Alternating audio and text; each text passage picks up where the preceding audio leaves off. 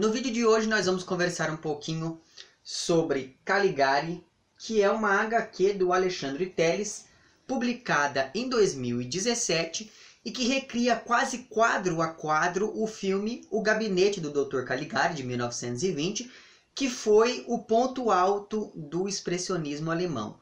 Pensando nisso, então, esse vídeo ele vai se dividir basicamente em três momentos. No primeiro deles, eu vou falar um pouquinho sobre é, a estética do expressionismo.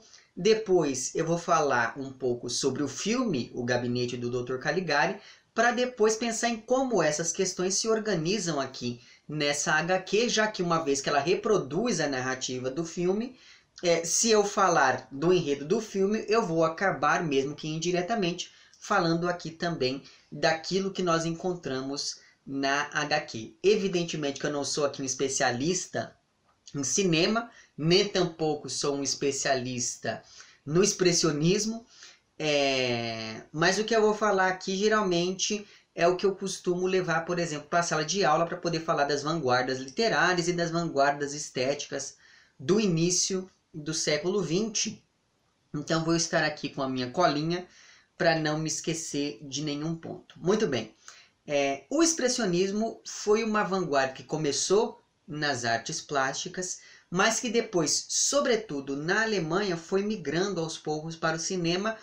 E essa estética expressionista, é, ela é marcada por uma série de elementos que privilegiam o macabro através da intersecção entre cor, som, imagem e movimento, para que dessa maneira é, os diretores pudessem explorar a mente humana de modo a privilegiar temas como a loucura, o inconsciente, o medo, os vícios e toda uma vida psíquica que era retratada ali como algo doente. Todas essas temáticas e essa configuração estética ligada ao macabro, tudo isso se adequou muito bem a tudo aquilo que estava acontecendo na Alemanha porque afinal de contas nós estamos falando ali, quando nós pensamos no povo, no, no, no povo alemão do início do século XX, nós estamos falando de um povo que era tão culturalmente relevante até o século XIX, é, mas que vinha ali recalcando uma série de, de, de pensamentos por conta, dos, do, por conta dos traumas advindos ali da derrota fragorosa da Primeira Guerra Mundial. Então veja que essa ideia da loucura da decadência da República de Weimar, acabou se encontrando muito bem com as questões ali do inconsciente e do desespero exploradas pela estética do expressionismo. E é por conta disso, então, né, por essa aliança entre essa loucura é, da decadência política alemã e a loucura do indivíduo que tem de lidar com tudo isso, com todo esse contexto histórico, e um contexto histórico que era também ali entre guerras, afinal, afinal de contas, porque anos depois começaria a Segunda Guerra Mundial, é, todas essas questões acabaram se adequando muito bem a essa postura estética e temática que eram propostas ali é, pelo expressionismo.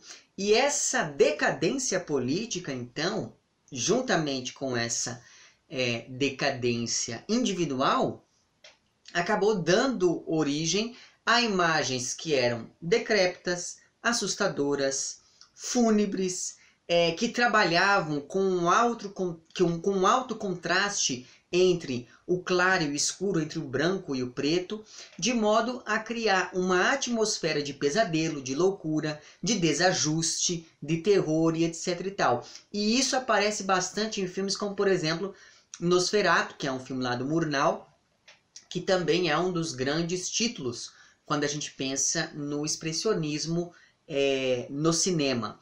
Ora, se nós estamos falando de uma, de uma estética que responde à ruína e à loucura da realidade histórica e política alemã, isso acaba implicando em uma valorização daquilo que é da ordem do individual. Se nós estamos falando da da loucura, nós estamos falando da desordem do indivíduo, digamos.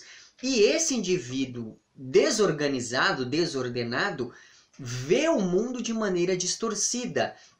Então, o modo de representação da realidade na estética expressionista vai ser um modo deformado e distorcido. Por conta disso, os cenários dos filmes expressionistas, e isso fica evidente sobretudo em Caligari, que é um filme que chama bastante atenção porque, ao contrário, por exemplo, lá do Nosferatu, que eu acabei de citar, é, em que você tinha planos mais fechados no rosto dos atores, porque tinha um cenário mais simples, digamos, é, em O Gabinete do Dr. Caligari, que é de 1920, você tem planos mais abertos porque realmente os cenários deste filme é, eram bastante gráficos, construídos a partir de linhas que eram oblíquas, de modo a gerar ali principalmente desconforto ao desestabilizar o público. Então, nesses filmes, eu estou citando aqui o Gabinete do Dr. Caligari,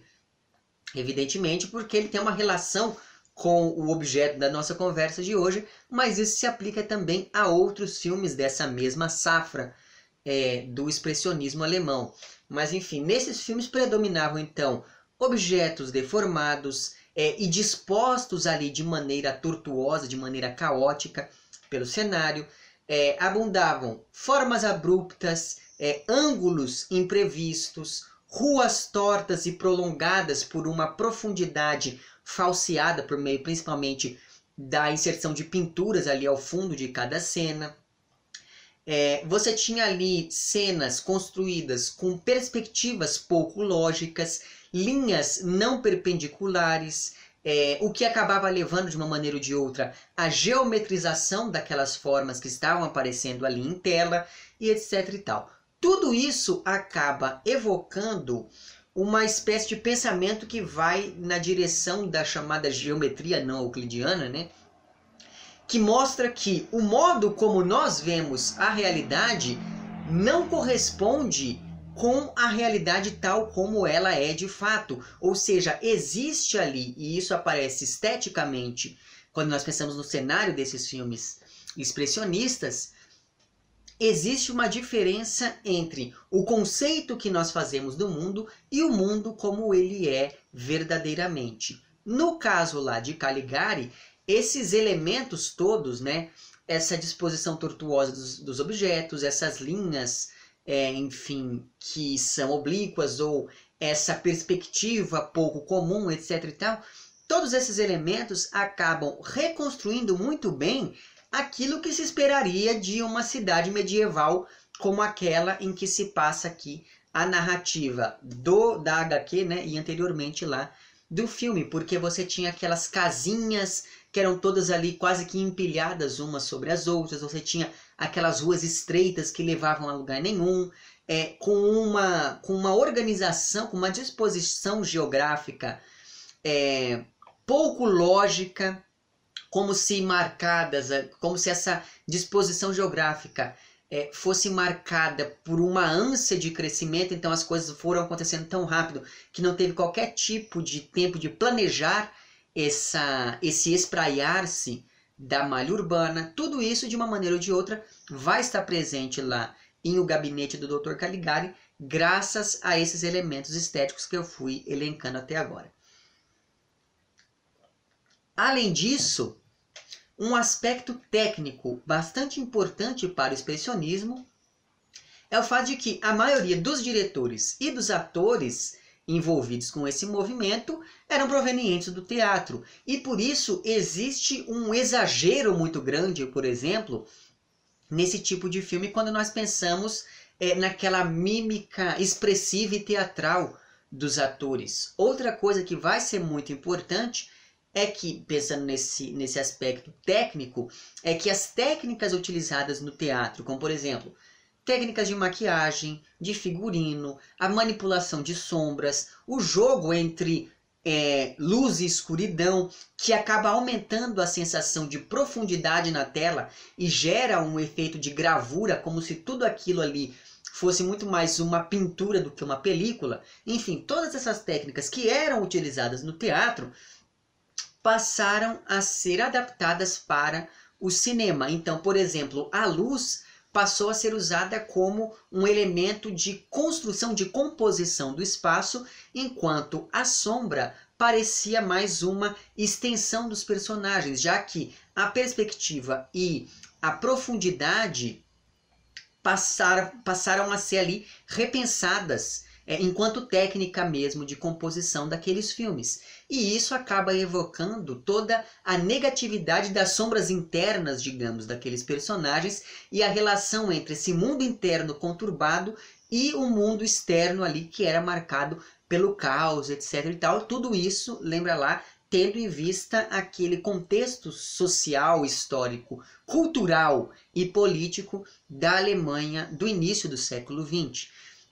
Já pensando, por exemplo, na questão, tudo isso diz respeito ali à iluminação, evidentemente, mas já pensando nas questões da maquiagem e do figurino, por exemplo, enquanto o figurino é, que era predominantemente escuro, sobretudo no caso do gabinete do Dr. Caligari, é, fazia com que esses atores é, se confundissem com o cenário, a maquiagem, que era extremamente branca e com as olheiras ressaltadas ali na, na altura dos olhos, evidentemente, é, enquanto então o, o, o, é, o figurino fazia com que esses atores quase que se confundissem com o escuro do, do cenário, a maquiagem fazia com que esses mesmos autor, atores se destacassem já por, porque era uma coisa muito branca é, para realçar a palidez daquelas pessoas e com isso você tinha ali um aspecto meio delirante desse povo todo. Então, você tinha por um lado aquela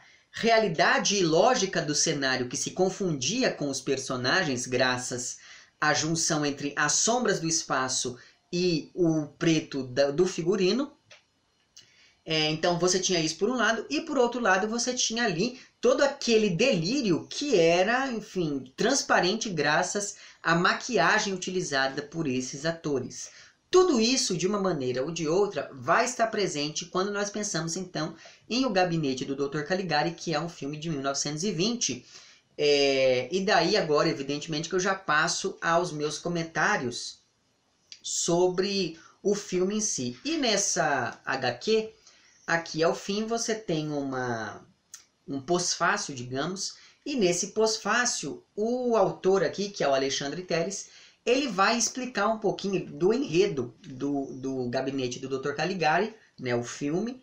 É, e pensando nisso, então, eu acho que fica mais fácil eu ler do que eu ficar aqui explicando, etc e tal. Vamos lá. No filme, a história é narrada em flashback por Francis, jovem interno de uma instituição psiquiátrica conta a tragédia que se abateu sobre uma pequena cidade alemã após a chegada do Dr. Caligari e seu show com o médium sonâmbulo Cesare, que dorme há mais de 25 anos e faz revelações sobre o futuro. Ao longo da estada de Caligari, mortes estranhas acontecem e as suspeitas recaem sobre ele e Cesare. No fim, percebemos que o relato é fruto dos delírios de Francis que identifica o diretor da instituição como sendo a figura de Caligari. É, só por essa pequeno, só por esse pequeno resumo aqui do enredo fica evidente que nós temos aqui temas como a loucura, o onírico e um horror que era advindo ali do próprio ser humano, porque afinal de contas era essa dupla, o Caligari e o Cesare, quem é, cometia aquelas atrocidades que estavam acontecendo naquela cidadezinha de interior é, perdida nos rincões da Alemanha.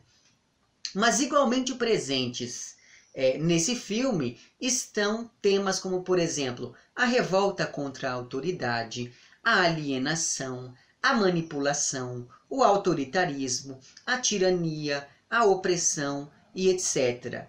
É, então veja que a junção entre esses diversos elementos acaba levando a toda uma reflexão sobre o mal, seja ele um mal, digamos, metafórico, seja ele um mal literal, como foi o caso do nazismo, que então já se articulava, porque vamos sempre ter em vista todo aquele contexto histórico é, da Alemanha daquele período.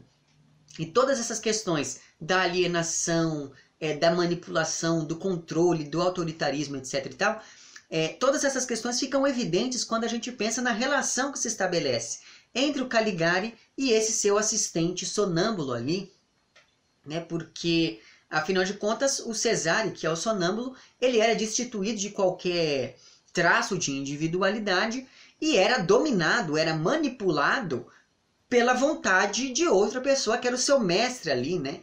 Que, enfim, assume contornos quase metafísicos, quase sobrenaturais, mas sem deixar de ser humano.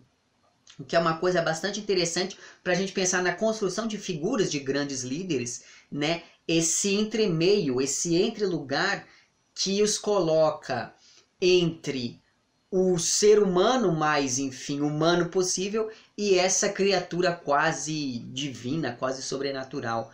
Enfim, sobre essas outras leituras possíveis, é interessante perceber que no filme de 1920 elas não ficavam tão evidentes graças a algumas mudanças no roteiro por parte dos produtores e por parte do, do diretor do filme. E daí quem comenta mais um pouquinho sobre isso é o nosso amigo Alexandre Teles aqui, que diz ainda nesse pós-fácil. Segundo os roteiristas e idealizadores ali do, do filme original, os trechos, os trechos inicial e final do filme, que mostram Francis como um louco e Caligari como um bom médico, foram um acréscimo indevido do diretor da película e dos produtores que inverteram completamente o sentido original da história, glorificando a autoridade e condenando como loucos aqueles que vão contra ela. É, os roteiristas eram pacifistas e criaram o Dr. Caligari como símbolo do autoritarismo militar. Cesare seria então o símbolo do homem comum que se deixa hipnotizar pela propaganda governamental, perde a própria vontade e, sob a pressão do serviço militar compulsório, é treinado para matar.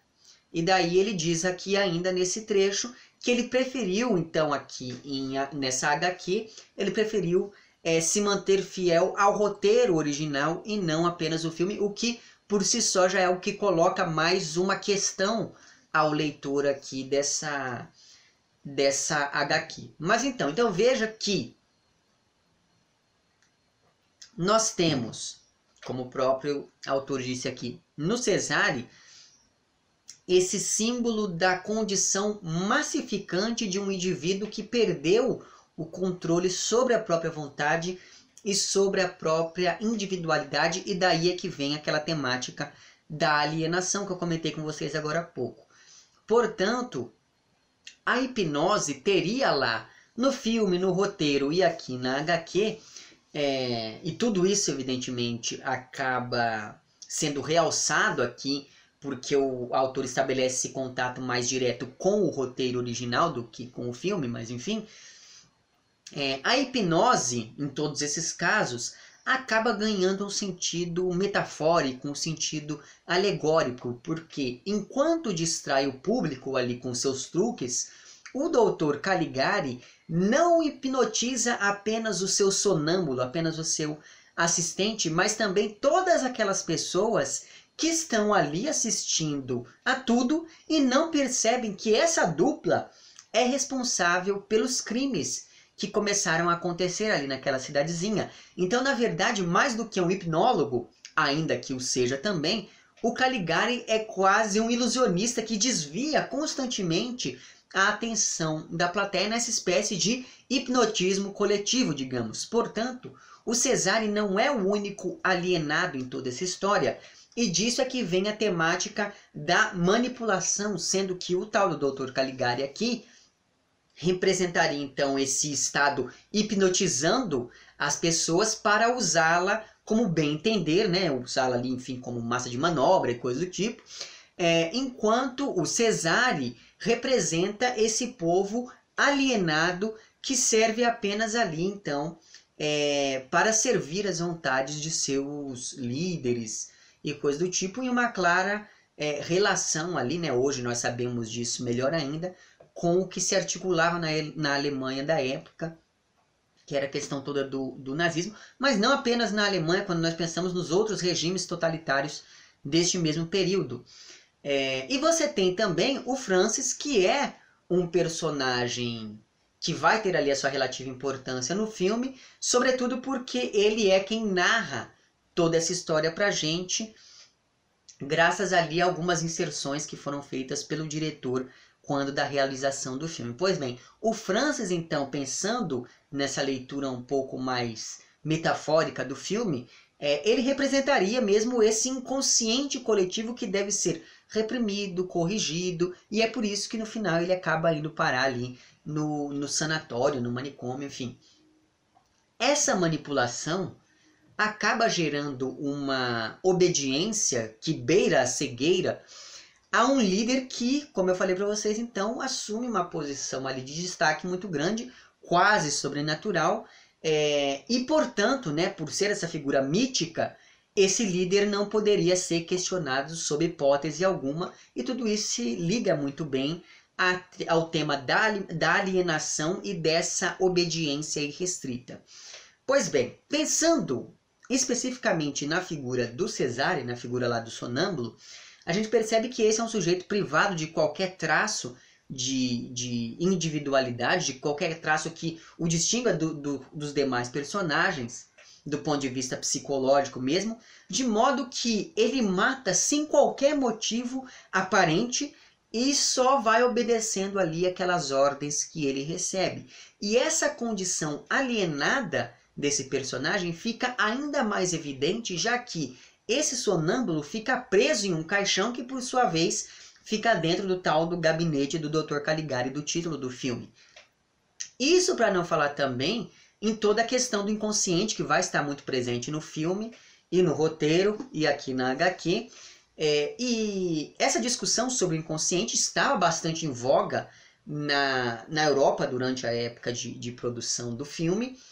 Uh, e no filme, toda essa questão aparece quando nós pensamos nesse sujeito que manipula a mente humana para conseguir aquilo que ele bem entender, mesmo que é, tendo em vista finalidades que não são nada benéficas. O problema, então, né, como o Alexandre Teles comenta aqui nesse texto do pós-fácil, o problema é que essa crítica ao autoritarismo acabou desaparecendo no filme, porque é, no roteiro original, o filme acabaria ali com o público descobrindo que aquele hipnólogo não era o verdadeiro Dr. Caligari, mas sim um maluco que ficou obcecado pela história de um sujeito chamado Caligari, que no passado é, perambulava pela Alemanha com o seu assistente que era sonâmbulo. Com isso, então, esse impostor, né, esse Caligari impostor, seria trancado em um hospício. Quando o filme foi produzido, é, uma narrativa moldura foi colocada na película de, né, nessa, nessa estrutura né, do, do filme de modo que primeiro quem era obcecado era o sujeito pelo, pelo tal do Caligari era o sujeito que estava narrando a história ou seja o Francis e o Caligari passava de louco a médico ali daquele hospício o que acabava fazendo com que, enfim, toda aquela crítica a essa postura do, do autoritarismo fosse, é, é, digamos, fosse revista, uma vez que o filme apontava para a direção contrária a toda essa questão mais política, etc e tal. E com isso, então, tendo em vista essas características do cinema expressionista, tendo em vista como elas se aplicam ali no filme, Caligari, é preciso comentar agora um pouquinho sobre como elas aparecem aqui na HQ do Alexandre Teles, porque felizmente o autor é, ele conseguiu se manter ali fiel ao roteiro original do filme, é, mantendo, portanto, todo esse caráter crítico, todo esse caráter mais político do texto. E é claro que um trabalho como este aqui acaba colocando em relevo questões como, por exemplo, o suporte, porque você pensa em como que é um roteiro, em como que é um filme e em como que é um quadrinho para poder contar essa mesma história. Você pensa a partir da leitura de uma HQ como essa na questão da autoria, porque afinal de contas, quem é o autor? É o roteirista original, é o diretor, é o Alexandre Teles, é, são essas três pessoas, enfim, na verdade, os roteiristas, né? Porque eram dois roteiristas, mas enfim. a leitura de um texto como esse acaba levantando a questão, por exemplo, sobre o hibridismo, porque afinal de contas o autor, ele, o, Alexandre Teles, ele se utiliza de algumas técnicas que são próprias do cinema. E outras duas questões nas quais eu fiquei pensando a partir do meu contato aqui com esta HQ foi, primeiro, como ler uma HQ como essa daqui, sendo que é sempre bom ter em vista todo esse passado do filme, do roteiro, etc. E mais do que isso, eu fiquei pensando também na questão da remediação, ou seja, como essa mesma narrativa se comporta no texto imagético, se comporta no texto escrito, quando nós pensamos no roteiro, e se comporta naquele texto cinematográfico, quando nós pensamos no filme em si. E uma das coisas que eu achei mais curiosas aqui no, no trabalho do Alexandre Teles é observar como esse autor acabou recuperando toda aquela atmosfera densa e sombria do filme ao usar, por exemplo, é, o fundo preto com as imagens aqui coladas e daí você tem algumas, alguns recursos próprios do cinema da época que são apropriados aqui pelo Alexandre é, um desses recursos é, por exemplo, aqui essa cartela, né, que você tem aqui, enfim, em vários momentos da narrativa. Então veja, olhando assim para a disposição das imagens na, na HQ, você tem a impressão de que essas imagens elas estão ali coladas sobre esse fundo preto como se fossem fotografias em um álbum daqueles álbuns mais antigos, né? Com isso, na verdade, acho que todo álbum é mais antigo, porque hoje em dia não se deve fazer mais álbum de fotografia. Mas enfim. Com isso, o cenário e os personagens acabam se confundindo, assim como acontecia lá no filme, né? Porque afinal de contas você tem aqui, olha, eu abri um lugar excelente. Você tem aqui a roupa do personagem, daí você tem o preto do quadro, do quadro em si, e você tem o preto aqui do fundo. Então veja que esses elementos todos acabam se confundindo. Então, é, os cenários personagens eles se confundem, o que aumenta aquela impressão de contato entre aquilo que é da ordem do interno e aquilo que é da ordem do externo, de modo que mesmo a humanidade desses personagens aqui vai aos poucos se diluindo, já que elas se perdem no espaço onde estão.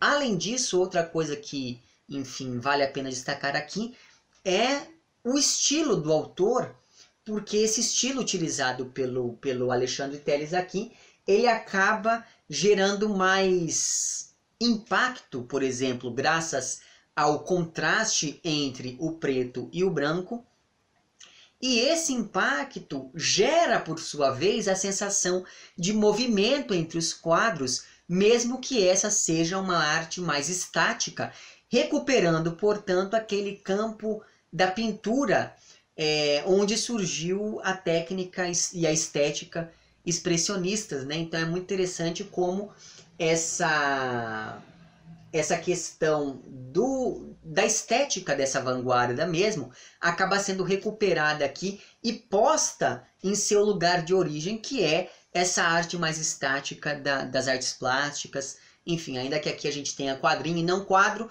de todo modo, essa questão da imagem volta uma, a ser mais preponderante aqui nesse, nessa versão do Alexandre Teles. Esse contraste, então, ao qual me referi aqui, entre o preto e o branco, e daí existem momentos aqui em que você nem consegue entender muito bem o que, que está acontecendo, porque esse contraste ele é muito, ele é muito forte. Enfim, o é, que, que acontece? Esse contraste entre o claro e o escuro acaba recuperando também todo daquele estranhamento, aquele jogo entre luz e sombra, aquelas formas distorcidas, porque tem vários momentos aqui que você não consegue entender em um primeiro momento o que é que você está olhando. Tudo isso recupera ainda aquele clima que é mais macabro, sombrio, etc e tal. Tudo isso que estava presente lá no filme de 1920. Todo esse estranhamento é, provocado aqui por esse estilo do autor acaba se intensificando ainda mais nos momentos em que o Alexandre Teles abandona esse estilo mais carregado expressionista, ou mais evidentemente expressionista, digamos, e adota, por outro lado, um estilo que é quase realista ao desenhar, por exemplo, os quadros com os olhos aqui do, do Cesare, né, do sonâmbulo, se abrindo.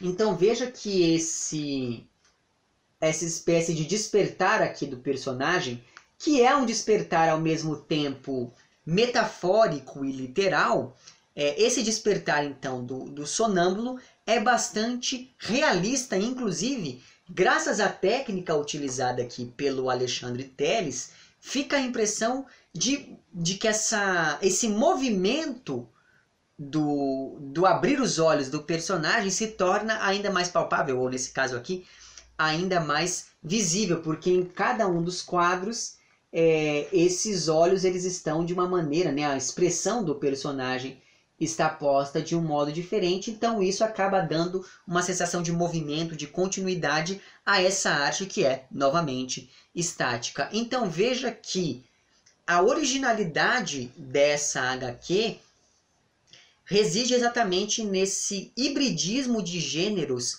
que mantém e, por outro lado, ressignifica vários aspectos daquele filme, sobretudo ao estabelecer um diálogo mais próximo com o roteiro original. Por conta disso, evidentemente, que essa daqui certamente entrou para minha lista de melhores leituras do ano. Enfim, trata-se de uma das HQs mais interessantes com as quais eu entrei em contato. Eu gostei bastante desse caráter experimental, digamos, e vamos manter um pouco a atenção sobre o que o Alexandre Teles pode nos oferecer por aí, certo? Enfim, eu vou deixar lá embaixo o link para onde você pode comprar a HQ, daí você comprando pelo link você me ajuda, aquela coisa toda. Deixarei lá embaixo também o link para o filme O Gabinete do Dr. Caligari. Eu acho que vale a pena você fazer esse processo de assistir ao filme e depois ler aqui a HQ ou vice-versa. É, é... E é isso então. Se você gostou do vídeo, não esqueça de curtir e de compartilhar. Se você não gostou, não deixe de dizer lá embaixo por que não gostou. Se você está inscrito no canal, muito obrigado pela sua inscrição e caso não esteja inscrito, considere se inscrever também lá embaixo. Um amplex para vocês todos, até o próximo vídeo e tchau!